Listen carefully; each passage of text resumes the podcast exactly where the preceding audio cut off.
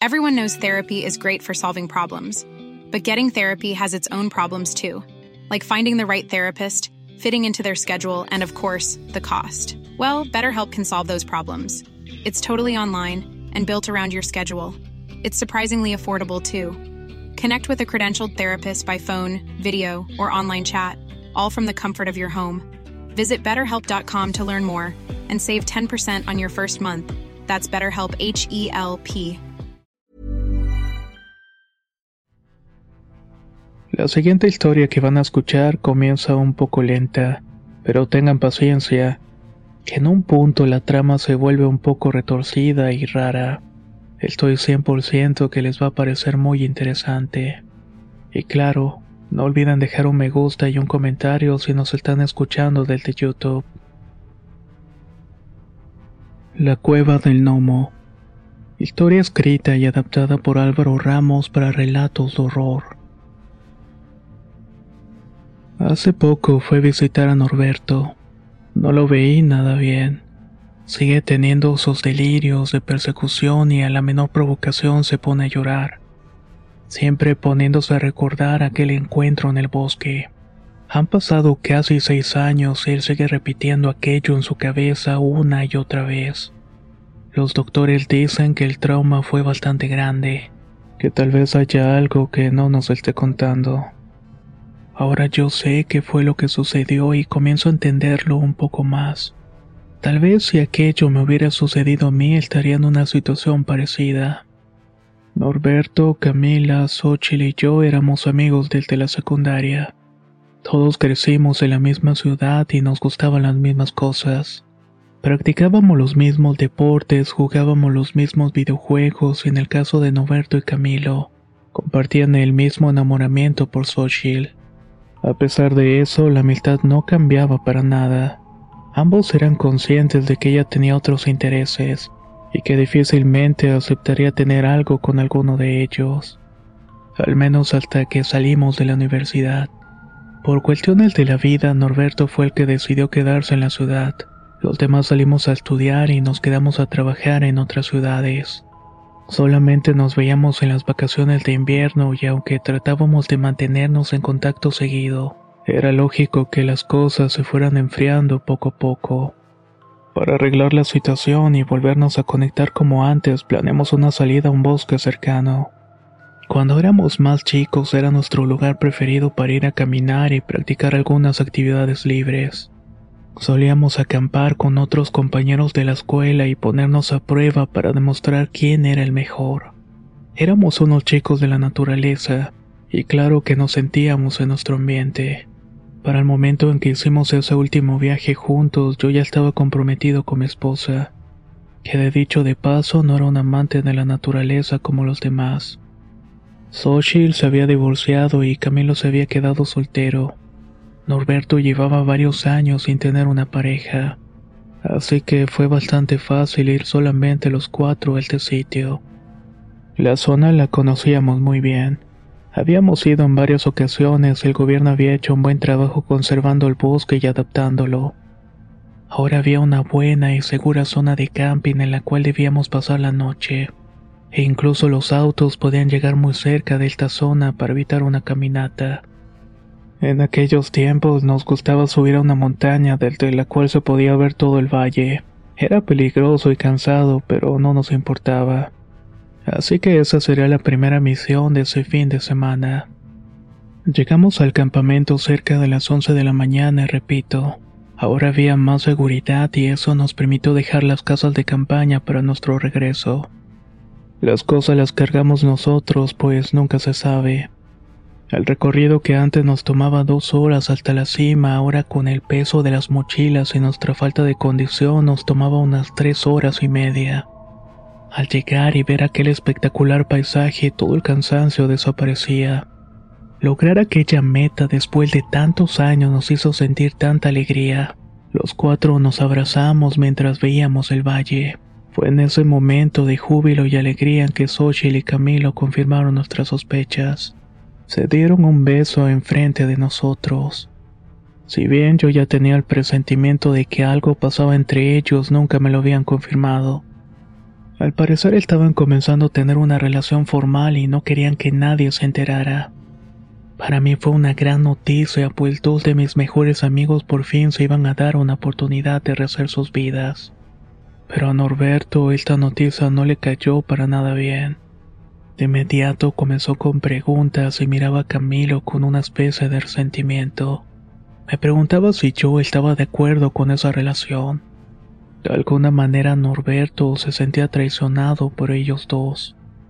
Esa relación va a terminar con la amistad de los cuatro, decía mientras daba vueltas como un león enjaulado. Mencionaba que Camilo era mujeriego y que solo jugaba con las mujeres, y que Xochitl solamente iba a ser la siguiente. Era tal su molestia que cuando ella quiso acercarse para abrazarlo y pedirle que se calmara, él la terminó empujando con fuerza arrojándola al piso. Camilo de inmediato reaccionó abalanzándose sobre él y lo único que recibió fue un puñetazo.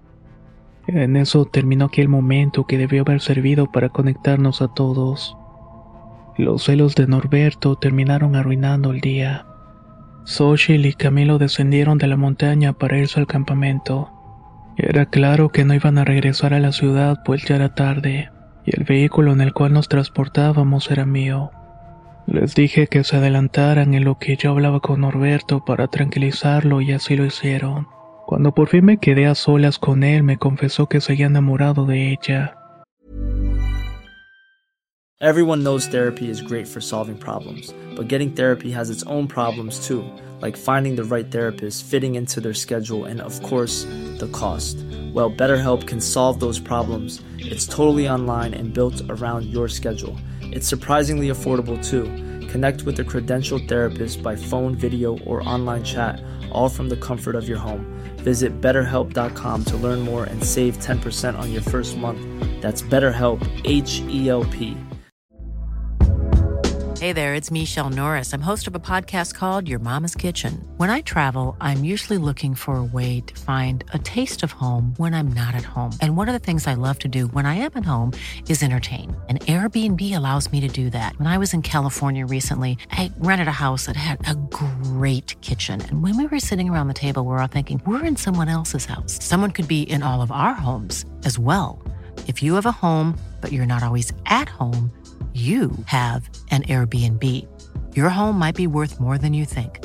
Find out how much at airbnb.com/slash host. Que había pasado todo ese tiempo esperándola. Que cuando escuchó la noticia del divorcio creyó que tal vez ahora sí tendría una oportunidad. Uno de sus planes era convencerla de volver a la ciudad para estar juntos. Se los digo yo que era una total locura. Después de hablar por varios minutos y convencerlo de que él estaba fuera del lugar, él terminó aceptando el error y accedió a disculparse. Mi amigo se sentía bastante solo desde la muerte de su abuela. Y aunque le estaba yendo bien en la vida, no lograba sacarse de la cabeza que le había prometido casarse antes de que la abuela muriera. La falta de esa promesa era lo que estaba consumiéndolo por dentro. Bajamos al campamento y al llegar vimos que nuestro amigo estaba comiendo. Al vernos, Camilo se paró con ganas de terminar la pelea, pero un arrepentido Norberto le dijo que no era necesario. Reconocía su error y quería disculparse con ambos. Esa tarde nuestro amigo comenzó a contarnos todo lo que había sido de su vida desde la separación en la escuela. Tal vez nunca entendimos realmente cómo se sentía y lo frustrado que llegó a sentirse cuando nos vio partir. Pero eso sí, nunca fue sincero con nosotros. Siempre que hablábamos o nos veíamos nos decía que todo iba de maravilla. Nos contaba historias que nos hacía pensar que su vida era envidiable. Nos hizo creer por mucho tiempo que a pesar de las tragedias familiares él estaba completamente bien. Aquellas revelaciones hicieron que nosotros le prometiéramos no dejarlo solo y que íbamos a estar siempre al pendiente de cómo se sentía. La depresión es un asesino silencioso y nosotros no íbamos a dejar que él fuera su víctima. No sé por qué, pero en ese momento Camilo recordó algo. Deberíamos ir a la cueva del gnomo. Tal vez siga ahí nuestra foto. En una parte bastante accidentada del bosque había una pequeña gruta a la que mucha gente la conocía como la cueva del gnomo Y esto era por el reducido espacio que había para entrar. La leyenda era que en su interior vivían duendes que salían por la noche a jugar en el bosque. Eso explicaba por qué mucha gente decía escuchar risas o sentir que alguien los estaba mirando desde los árboles. Y también decían que era la razón por qué muchas cosas se perdían en ese lugar. También que si entrabas a la cueva al salir era seguro que te perderías por varias horas. La realidad es que todo eso lo habían inventado para que los niños y jóvenes no estuvieran entrando y saliendo por ahí. Más que nada porque esa zona estaba llena de piedras y era de difícil acceso. Tener un accidente ahí sería sin duda un problema grande. Nosotros habíamos entrado ahí cuando todavía estábamos en la preparatoria. ¿A poco seguirá ahí? pregunté. Debe estar ahí. No es como que las grutas se cierren o desaparezcan contestó Camilo. De todos modos, dudo mucho que con esta panzota pueda entrar a esa gruta. Si cuando estábamos flacos nos costaba bastante, ahora imagínate así. Después de unas risas burlonas, decidimos que al día siguiente iríamos únicamente a ver este lugar.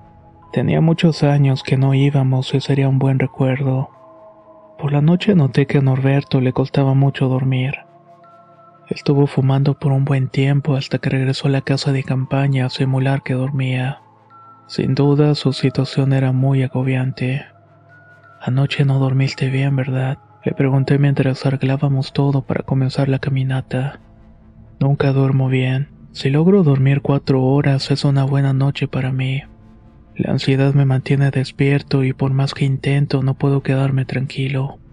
Ya probé incluso con esos cigarros que dan risa, pero no me gusta el olor.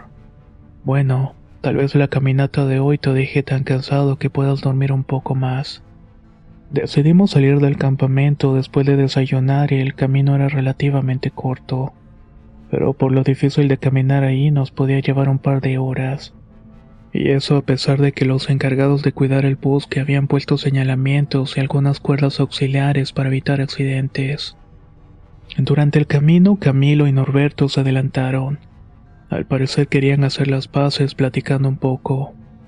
Xochitl y yo le seguíamos el paso mientras tomábamos fotografías del lugar, hasta que por fin llegamos a la colonia que hay que bajar para llegar a la gruta.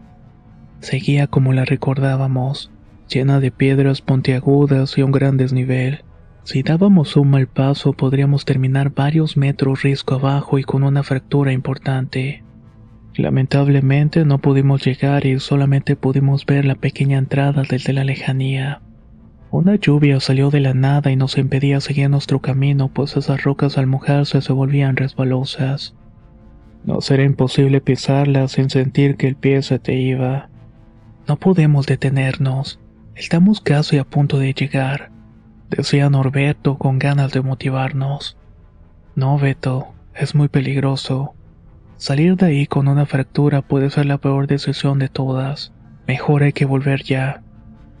Pasamos varios minutos bajo la lluvia convenciendo a nuestro amigo de que dejara de lado esa idea.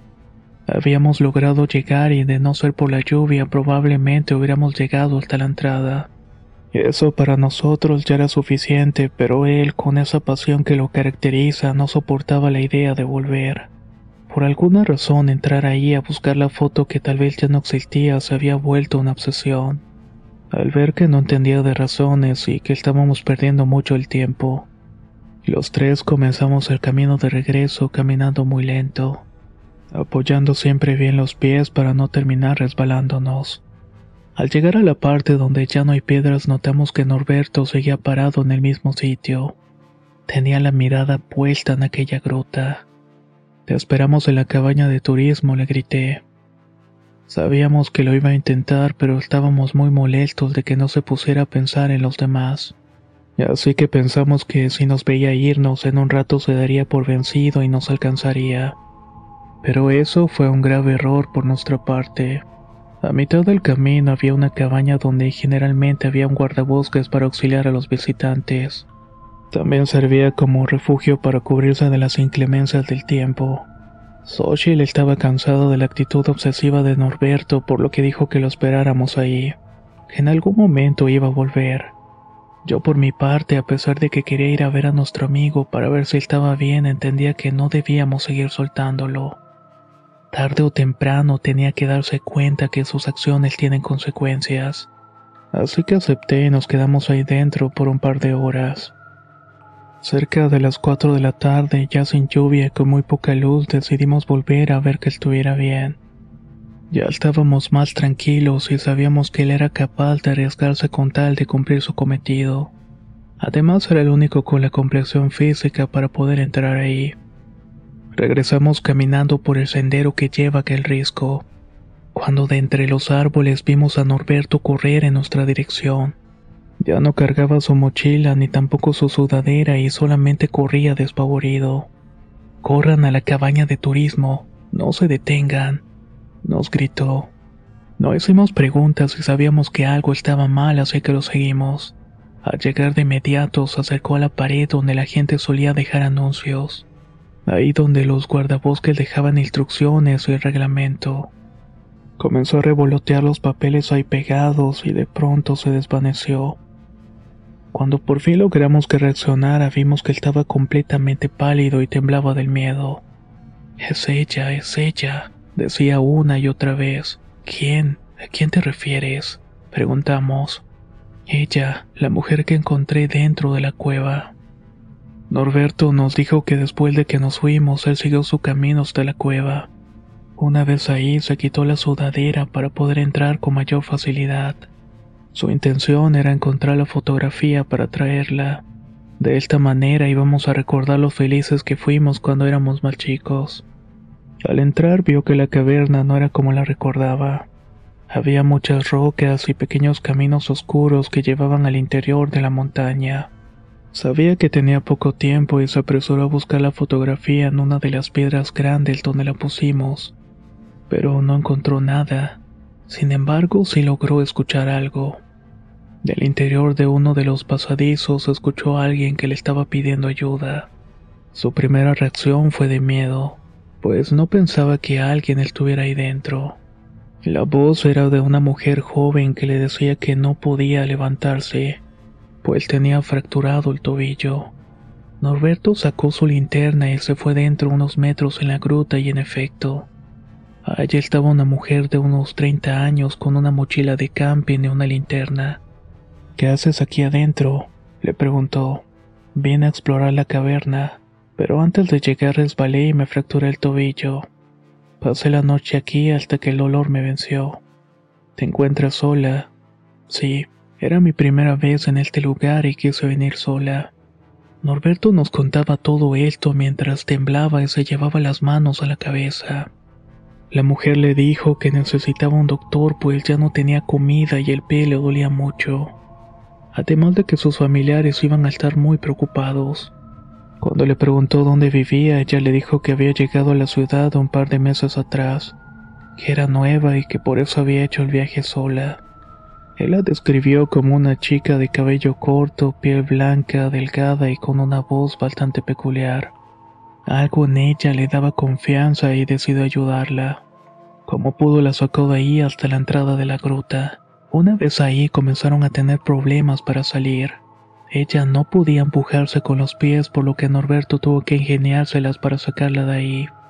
Una vez afuera le dijo que no podía caminar y mucho menos por esas rocas.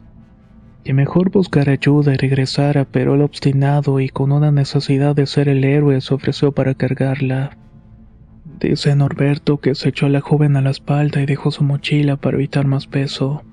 Ella se abrazó bien a su cuello y comenzaron a caminar hacia arriba.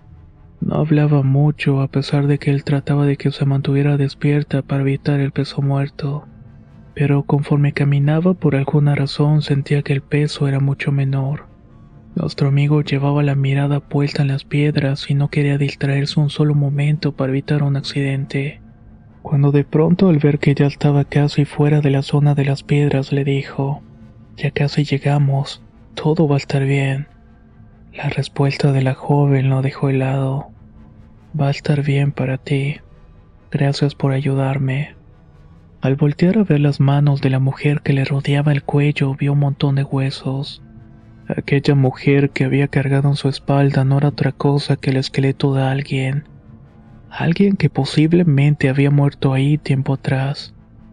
Como pudo, se deshizo de los huesos y sin voltear atrás comenzó a correr sin importarle que pudiera resbalarse.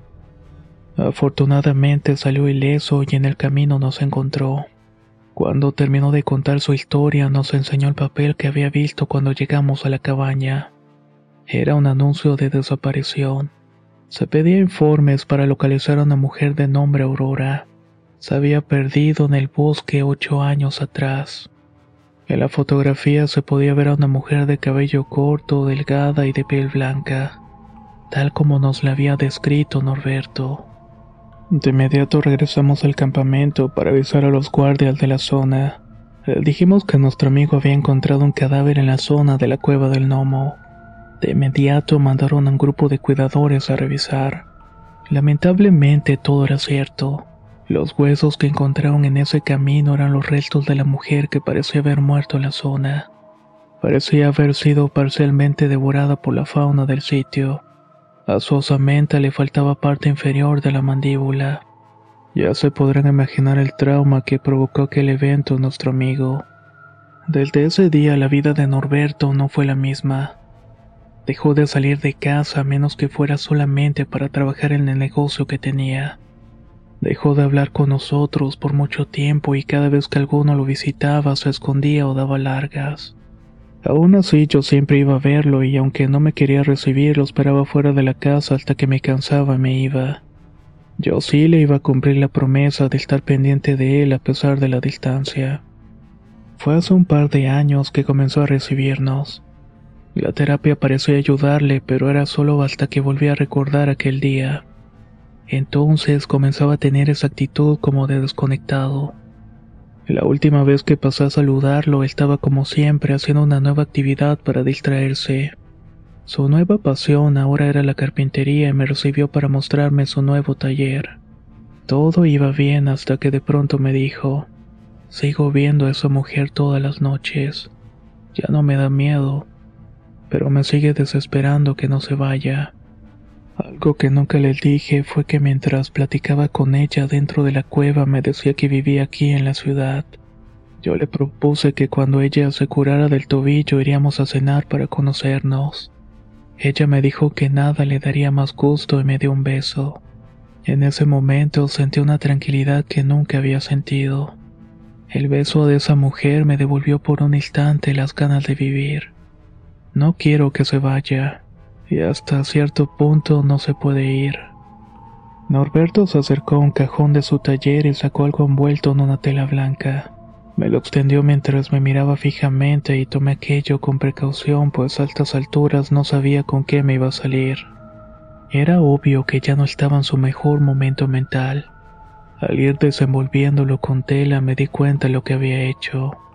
En mis manos tenía la parte inferior de la mandíbula que le faltaba la osamenta de aquella mujer.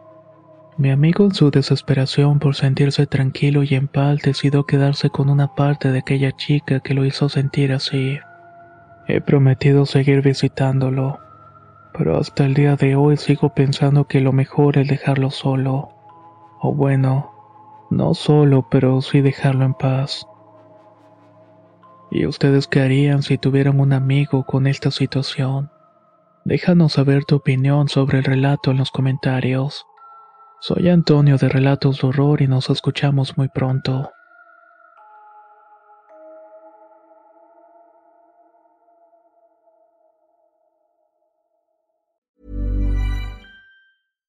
How would you like to look five years younger? In a clinical study, people that had volume added with Juvederm Voluma XC in the cheeks perceived themselves as looking five years younger at six months after treatment. Look younger, feel like you. Add volume for lift and contour in the cheeks with Juvederm Voluma XC. Reverse signs of aging by adding volume to smooth laugh lines with Juvederm Volure XC. For important safety information and to find a licensed specialist, visit juvederm.com. That's J U V E D E R M.com. Not for people with severe allergic reactions, allergies to lidocaine, or the proteins used in Juvederm. Common side effects include injection site redness, swelling, pain, tenderness, firmness, lumps, bumps, bruising, discoloration, or itching. There's a risk of unintentional injection into a blood vessel, which can cause vision abnormalities, blindness, stroke, temporary scabs, or scarring. Talk to a licensed specialist to find out if it's right for you.